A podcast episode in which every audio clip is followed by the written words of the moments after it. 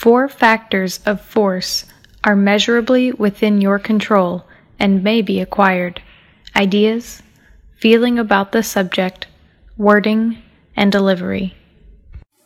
欢迎来到智也英语。If it doesn't challenge you, it won't change you.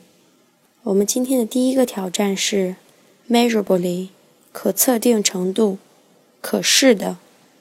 第二个 acquire，获得。得到。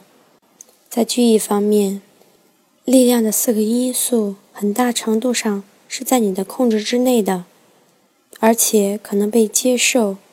在观点。主题的感情方面、用词和表达方面。